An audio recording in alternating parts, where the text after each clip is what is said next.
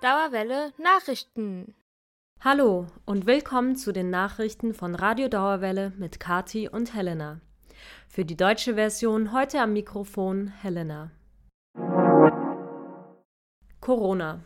Im Zusammenhang mit dem neuartigen Coronavirus wurde ein Krisenstab vom Präsidium der Goethe-Universität eingerichtet.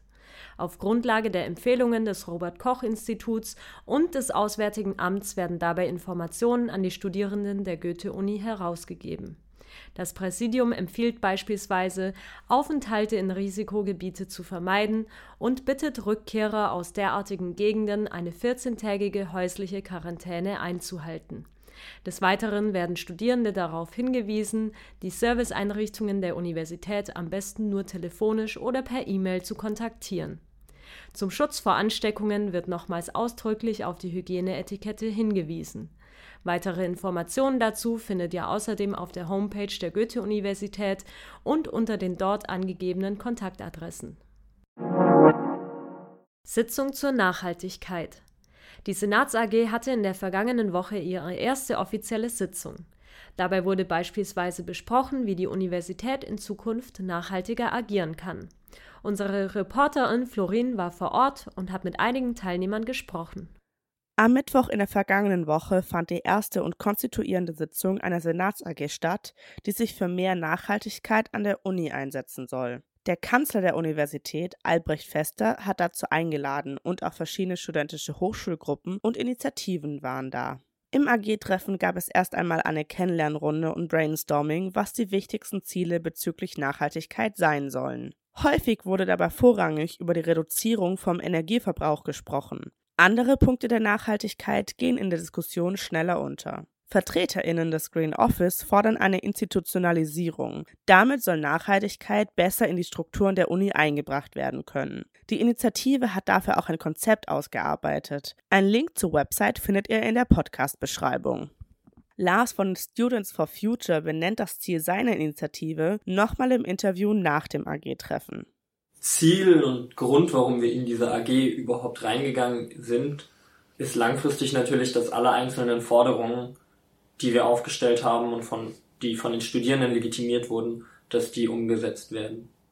Damit sind die Forderungen der studentischen Vollversammlung während der Klimastreikwoche im November gemeint. Sie beinhalten verschiedene Ziele für mehr Nachhaltigkeit an der Uni, ökologisch und auch sozial. Zum Beispiel die Klimaneutralität der Uni bis spätestens 2025, nachhaltigere Mensaangebote, mehr Dachbegrünung oder Investitionen ohne fossile Energie und Rüstungskonzerne.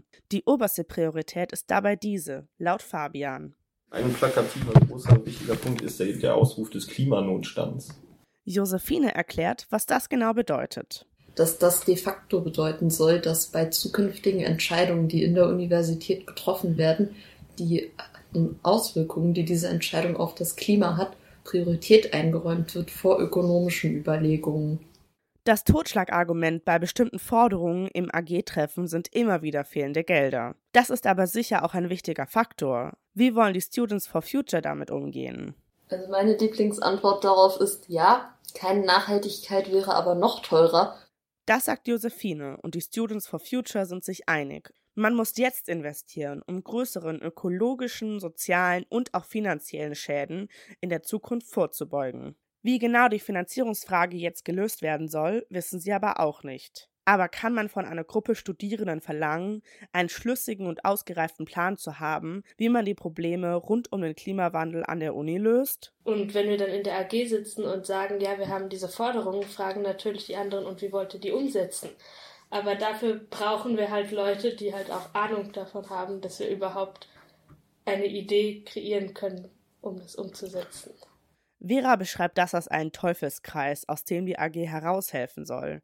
Dafür müssen unterschiedliche Menschen mit unterschiedlicher Expertise an einen Tisch zusammenkommen und Lösungen finden. Außerdem müssen der AG genug Einflussmöglichkeiten und Unterstützung von der Unileitung gegeben werden, um diese dann auch umsetzen zu können.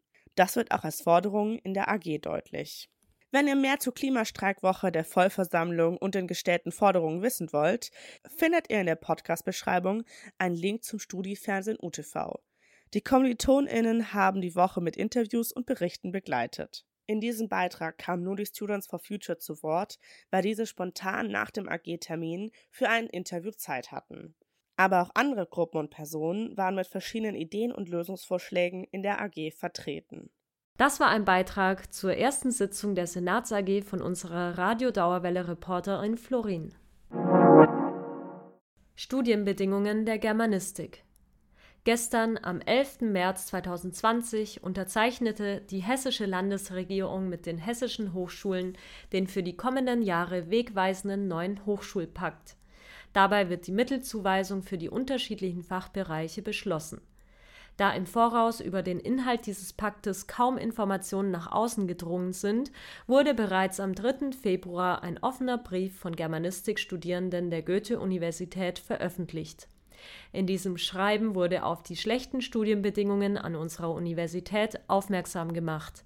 Doch auch andere Fachbereiche leiden unter den sich seit Jahren verschlechternden Lehr- und Studienbedingungen und sind nun verunsichert, wie die Finanzierung der Universität ab 2021 aussehen wird. Über die Ergebnisse der Mittelverteilung liegen derzeit noch keine weiteren Informationen vor. Innovativer Supercomputer die Goethe-Universität und das Helmholtz-Zentrum für Schwerionenforschung leisten einen wichtigen Beitrag zur Lösung der globalen Herausforderung, große Rechenzentren in Zukunft nachhaltiger zu machen. Sie erhielten für das Gesamtkonzept einer energieeffizienten Kühlstruktur kürzlich ein europäisches Patent. Nun kann die wegweisende Technologie weltweit vermarktet werden. Aus verschiedenen Ländern gibt es bereits Nachfragen nach der Errichtung derartiger Großzentren. Der hohe Energieverbrauch und die Kühlung von Rechenzentren ist bereits heute ein großes Thema weltweit und in Frankfurt werden bisher 20 Prozent des lokalen Stroms für Rechenzentren aufgebracht, Tendenz steigend. Die erfolgreiche Patentierung ist daher ein großer Schritt in Richtung Nachhaltigkeit. Veranstaltungen die Luminale fällt aus. Die für den heutigen Donnerstag, den 12. März 2020 angekündigte Luminale fällt aufgrund der hohen Ansteckungsgefahr mit dem Coronavirus aus. Die Goethe-Universität hätte sich in diesem Jahr erstmals mit einer Videoinstallation zum Thema Facing Extinction an der beliebten Veranstaltung beteiligt. Die Luminale ist mit rund 250.000 BesucherInnen und mehr als über 100 Projekten eine der größten kulturellen Veranstaltungen in Frankfurt und der Rhein-Main-Region. Frankfurter Fahrradstraße der AStA stellt am 23. März 2020 das Konzept Frankfurter Fahrradstraße vor. Dabei werden Interessierte über Neuigkeiten zum Radentscheid informiert und offene Fragen zum Thema beantwortet. Die Frankfurter Fahrradstraße soll einerseits eine Verbesserung für Fahrradfahrende sein, aber auch die Bedürfnisse von Fußgängern und des öffentlichen Nahverkehrs berücksichtigen. So soll in Zukunft ein konfliktfreies und sicheres Fahrradfahren in Frankfurt ermöglicht werden. Das war's mit den Nachrichten von unserer Seite. Wir wünschen euch weiterhin eine entspannte vorlesungsfreie Zeit. Habt einen schönen Vormittag, Nachmittag oder Abend, wann immer ihr uns hört.